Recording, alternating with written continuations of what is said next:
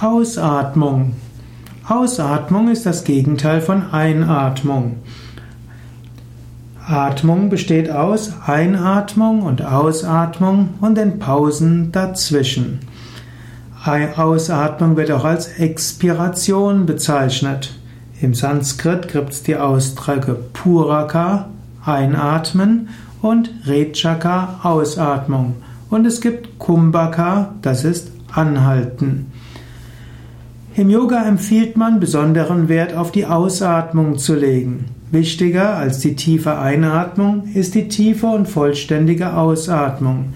Und gerade bei der Bauchatmung ist entscheidend, dass du besonders bewusst ausatmest. Durch eine bewusste Ausatmung kannst du entspannen.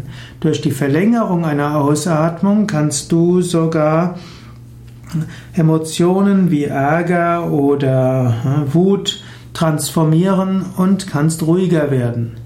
Durch ruhige, vollständige Ausatmung kannst du auch Panikattacken und ungewisse Ängste überwinden. Durch sanftes, vollständiges Ausatmen und sanftes Einatmen kannst du Lampenfieber in positiv nutzbare Energie umwandeln. Und eben durch sehr große Verlangsamung der Ausatmung, also sehr langsam ausatmen, so langsam wie du kannst, kannst du Ärger umwandeln. Auch Allergien, insbesondere Heuschnupfen, Niesreiz, kann überwunden werden, indem du ein paar Mal sehr, sehr langsam ausatmest.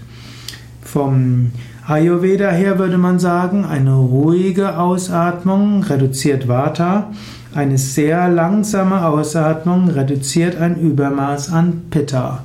So kannst du den Atem ganz besonders bewusst nutzen.